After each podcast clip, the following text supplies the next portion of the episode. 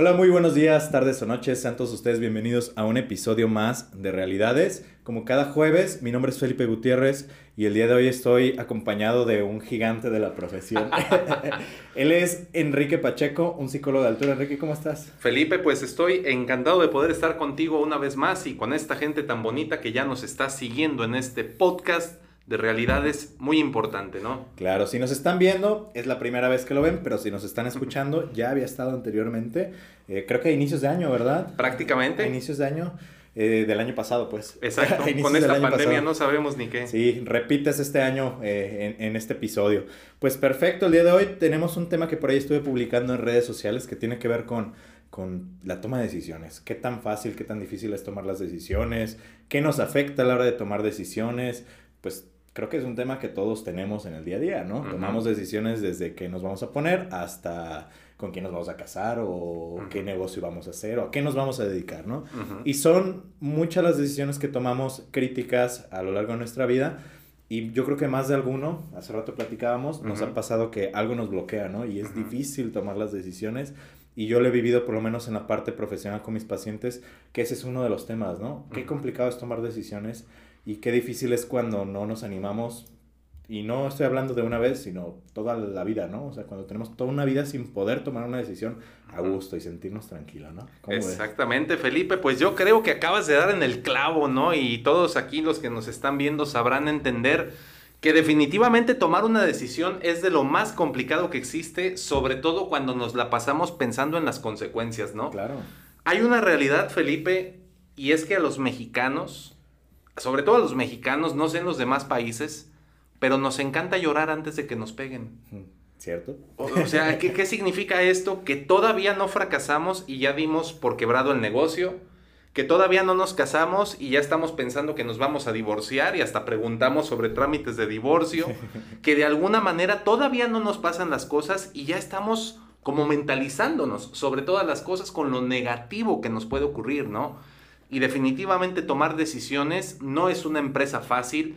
De hecho, por, por, algo existe la parte de la orientación vocacional dentro de la psicología, porque no es sencillo. La mentoría en las empresas, en los negocios, también por algo existe. La guía espiritual y muchas cosas por el estilo tienen que ver con esa dificultad, ¿no?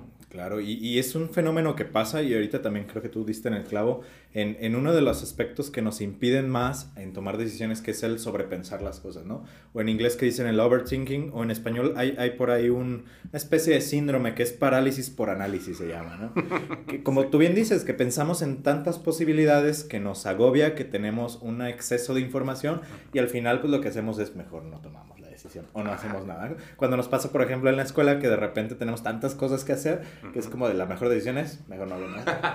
y que pase lo que tenga que pasar, ¿no? Claro. ¿Cuáles consideras tú, eh, eh, Quique, que son las, las decisiones como más eh, trascendentales y no tan trascendentales, pero que están presentes en nuestra vida?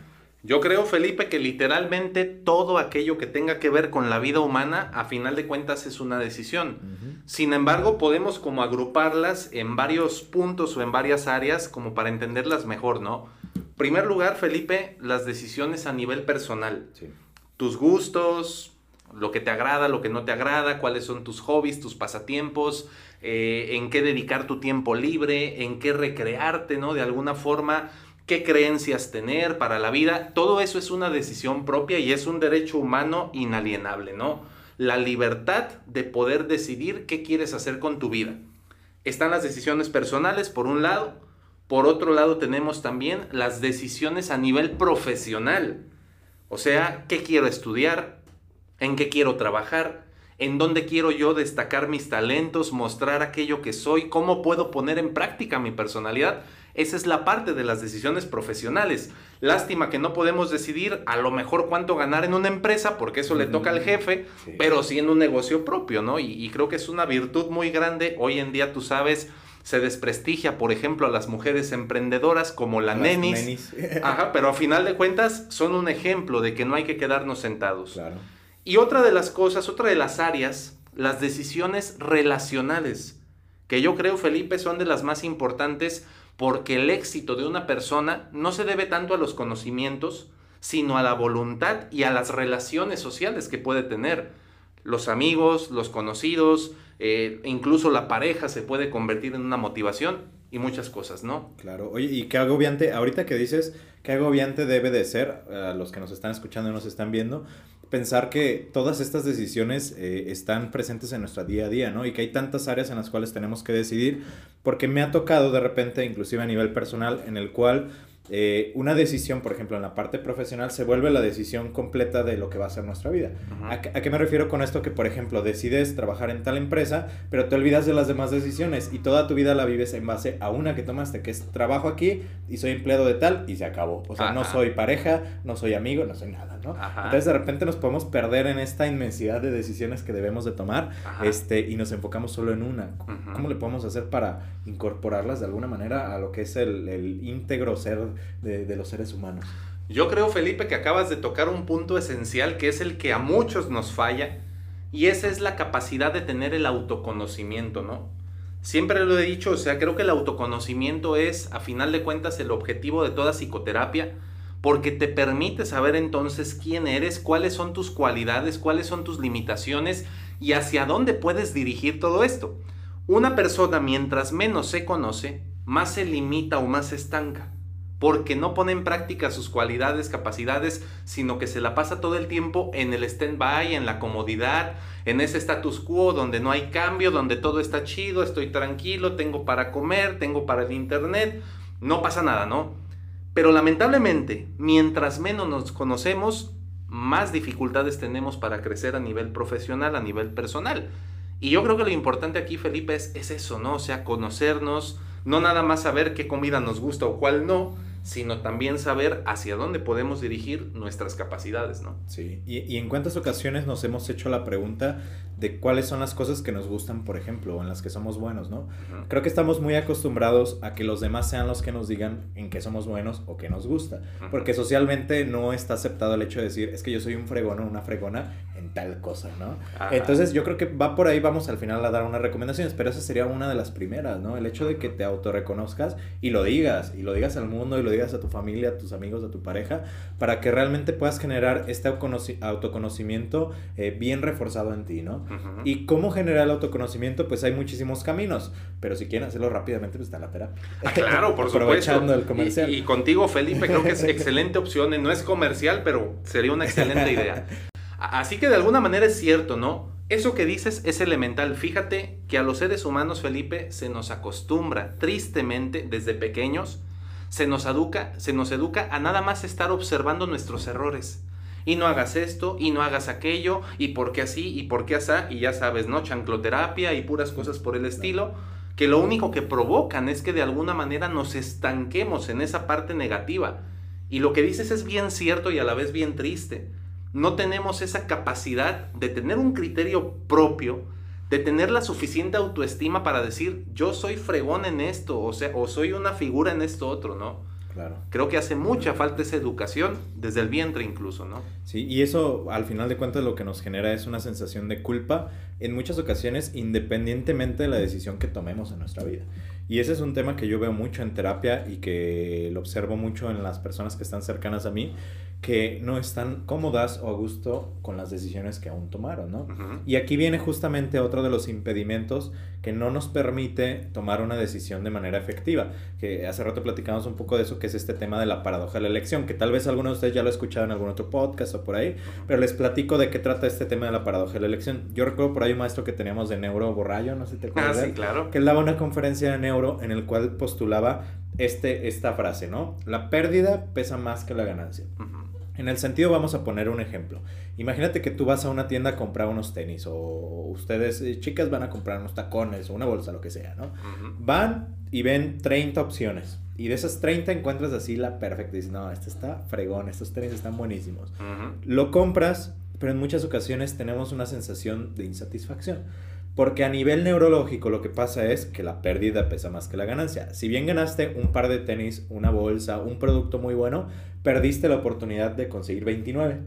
Entonces, ¿qué pasa con esto? ¿O por qué les menciono esto? Que hay que minimizar la cantidad de opciones que tenemos, ¿no? Creo que pasa mucho, por ejemplo, cuando estás en Netflix o viendo alguna plataforma, que te pasas tres horas buscando una película y 20 minutos viendo una y no te gustó. Y te dormiste, ¿no? a media. Sí, sí, sí. Entonces, ese, ese es un tema bien interesante porque al final de cuentas creo que tenemos una sensación, no sé si globalizada, pero en mucha parte de la sociedad, de que la decisión que tomemos, pues a lo mejor no va a ser la mejor. Y eso nos lleva eh, a mejor no tomar decisiones. Exactamente, ¿no? Y yo creo, Felipe, en lugar de estar esperando las rebajas en Palacio de Metal, pues yo creo que valdría la pena, ¿no? Como este, esto que dices, o sea, ser realistas, tratar de ser más asertivos, más inteligentes, no meternos solitos en aprietos de chin, de tantas cosas que tengo por hacer, por cuál empiezo, porque de ahí nace la procrastinación, ¿no? Pues es que después es tanto que no puedo y al rato empezamos con brío y terminamos con desvarío, ¿no? Sí. Empezamos el año con todos los propósitos, 50 propósitos, casi casi uno para cada día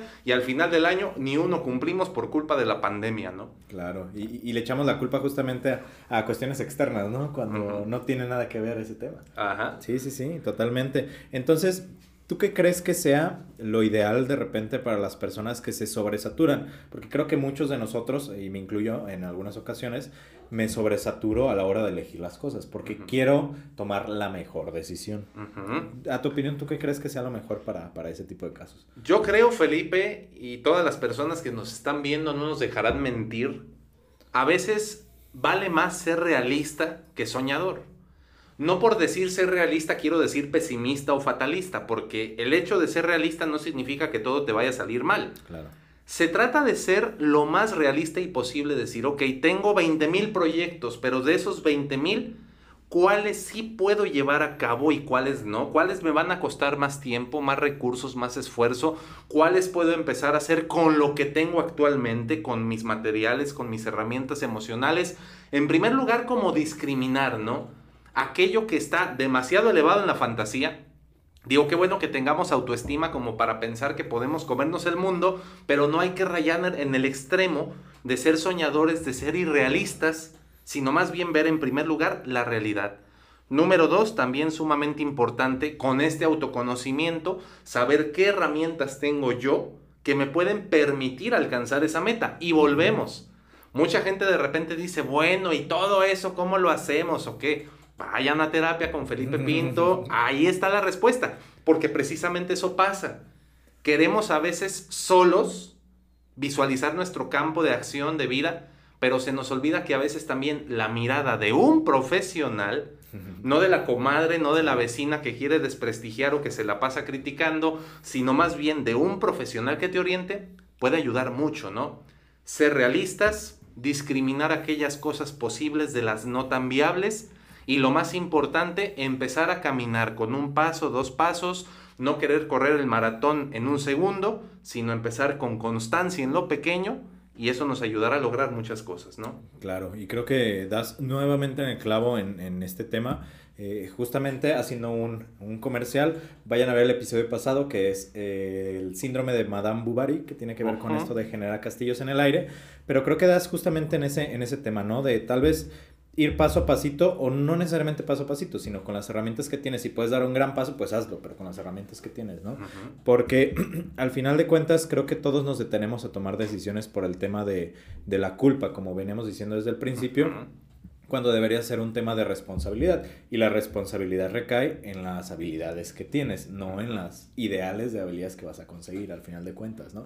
Pero bueno, pues está, está, está interesante. Si quieres, eh, vamos yendo como algunas recomendaciones que les podamos dar a las personas para tomar decisiones asertivas, para tomar decisiones eh, a tiempo y para que no se, se frustren a la hora de, de, este agobiante tema, ¿no? Que es tomar una decisión.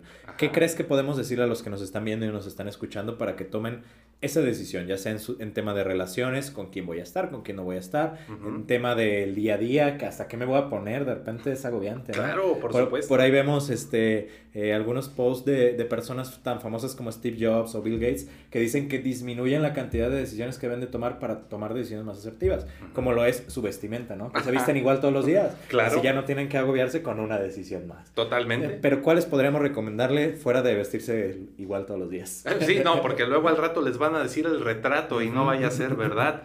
Fíjate bien, Felipe, yo creo que aquí el primer punto, o sea, como para distinguir esta parte, ¿no? Aprender a visualizarnos. Visualízate en el futuro, como bien lo dices tú, sin culpas, sin ataduras, sin pensar en qué va a decir mi abuela, qué va a decir mi tía, qué va a decir mi mamá, sino primeramente pensar en lo que tú vas a decir de ti mismo. Creo que el primer paso es visualizarte cómo quieres vivir, cómo quieres estar, qué quieres hacer, eh, cómo te imaginas incluso el auto que manejas, la ropa que vistes, el apartamento en el que vives. Creo que el primer paso es ese, siendo realistas dentro de esa visualización, ¿verdad? Si tú dices teniendo un rascacielos en Marte que apenas lo empezamos a colonizar, pues va a estar medio complicado, ¿no? Primer punto, visualizarte. Número dos, concientizarte de aquellas cosas que precisamente son posibles de las que no. Y después de que te concientizas, empezar a diseñar la escalera para alcanzar ese objetivo, esa decisión. Ok, quiero manejar un auto deportivo último modelo, pero pues ¿qué necesito? Necesito dejar de hacer gastos fantasmas, que el cafecito, que el esto, que el otro, y empezar a centrarme en ahorrar para cumplir mi meta, en invertir en un negocio con mis ahorros, reinvertir en lugar de irme a la playa a gastármelo y de alguna forma buscar como esos pasos, ¿no? Algo importante también, fundamental lo que decías, no sentirnos culpables por visualizarnos en el éxito, hay que sentir que nos merecemos eso, hay que sentir que de verdad somos capaces de alcanzarlo y eso mismo nos va a motivar. Otra cosa, Felipe, importantísima, el amor propio, el no hacer caso a la crítica negativa, que eso es bien importante y se necesita mucha autoestima para ello siempre va a haber alguien que te va a querer desprestigiar hasta por instinto. Siempre va a haber una persona que se va a reír de tus acciones, que no va a estar de acuerdo con lo que haces. Y es ahí, Felipe, donde precisamente entra ese criterio propio. Algo que es importante también, fortalecer nuestro carácter. Pequeños retos, pequeñas metas día con día. Que te fumas 30 cigarros al día, pues vele bajando poco a poco para fortalecerte. Y de esta manera vas a ganar la voluntad necesaria para alcanzar esa meta y el criterio necesario para diseñar ese, ese trayecto hacia la meta, ¿no? Claro. Sí, y, creo que en este sentido les puedo dar una recomendación de un, de un ejercicio para diseñar justamente la meta. Es un ejercicio que se utiliza mucho en temas, por ejemplo, empresariales, pero también a nivel personal, que se llama la técnica del escalador. Si tú en este momento tienes una meta, un negocio, estar bien en tu relación de pareja, estar tal cosa, ¿no? Muchas veces lo que podemos hacer es diseñar eh, paso a paso de aquí a la meta. Pero esta técnica lo que dice es que cuando los escaladores van al Everest, ellos diseñan su trayecto de su vida no de abajo hacia arriba, sino de arriba hacia abajo. Porque de esta manera pueden alcanzar a ver más fácil los obstáculos con los que se van a encontrar. Porque imagínate que si lo diseñas de abajo hacia arriba y te encuentras con un peñasco que no vas a poder cruzar, vas a tener que dar toda la vuelta. Pero si lo ves de arriba para abajo, es más fácil diseñarlo de una manera más efectiva y más rápida. Entonces, pensándolo en esto, ustedes cuando tengan una meta lo que pueden hacer es poner su meta hasta arriba y vayan viendo qué acciones inmediatas tienen que pasar para eso, ¿no? Por ejemplo, yo quiero tener un carro nuevo. ¿Qué acción inmediata tienes que hacer antes de eso? No, pues necesito eh, saber qué carro nuevo es el que quiero. ¿Y qué tienes que hacer antes de eso? No, pues necesito tanto dinero. ¿Y qué necesitas? Conseguir tanto. Y necesito conseguir un trabajo, porque a lo mejor ni tienes trabajo, ¿no? Claro. Y necesito tal y tal y tal y tal. Pero así, acciones súper pequeñas que te van a llevar a tener un plan muchísimo mejor definido que tal vez si fuera al revés, porque ahí, ahí está justamente la parte de la motivación y disciplina, que es otro tema en la toma de decisiones, ¿no? Entonces, ese sería justamente un tip que, le que les pudiéramos dar. Aparte de esto que mencionas, creo que es importante tener una sensación a la hora de tomar decisiones de que hagamos lo que hagamos, ganamos, porque tenemos o solemos tener una sensación de que hagamos lo que hagamos, perdemos, como lo hemos platicado en este, en este podcast, ¿no? Entonces, ¿cómo podemos hacer eso? Recuerden que el no tomar una decisión es tomar una decisión. Exacto. Y, y, creo que es el, el, peor camino que puedes tomar a la hora de la toma de decisiones, el no tomar una decisión. Porque si lo que estás buscando es sentir culpa y lo que estás buscando es sentirte la fregada, esa es tu decisión. No tomes una decisión. Pero si lo que estás buscando es crecimiento, si lo que estás buscando es generar un aprendizaje, toma cualquier decisión. Haz ese pequeño paso, ese pequeño movimiento. Ya si no te salió bien o si no era la adecuada, pues vámonos, ¿no? no Le acomodamos un poquito, pero por lo menos ya sabes una menos. Totalmente. y, ya no te agobias en ese sentido. Exactamente, ¿no? Que de hecho es algo que de repente me platicaba un amigo mío que es vendedor, ¿no? O sea, yo le preguntaba, oye, pero ¿cómo aguantas que te cierren la puerta en la cara, ¿no? O sea, porque es bien gacho y de repente es a lo que le tiene miedo la gente, al fracaso, ¿verdad? A que me digan que no, etcétera, etcétera. Yo le pregunté, oye, ¿tú cómo soportas que te cierren la puerta en la cara? No, no literalmente, porque si no, si es una agresión. Pero precisamente Felipe me contestaba eso esta persona. O sea, es que mira, cuando a mí me cierran una puerta, me están haciendo un favor y yo, ah, caray, ¿cómo? ¿Qué? ¿Cuándo? ¿Dónde? ¿Por qué? O sea, ¿de cuál fumaste? ¿No? Ok, ¿cuál es ese favor? El favor es que me están diciendo dónde no debo volver a tocar. Claro. Dónde no debo volver a perder mi tiempo, sino invertirlo en buscar otros lugares. Así es la vida, Felipe. Así es tomar decisiones. Tocas una puerta y si no te abren, te vas a otra. Y para eso tienes que creer en ti. Tienes que creer en tu fuerza interior para lograr lo que te propones. Eso es precisamente tomar decisiones. Creer sin una culpa, creer sin la preocupación de qué va a pasar después, sino estar empeñado en diseñar el camino, vamos a decirlo así.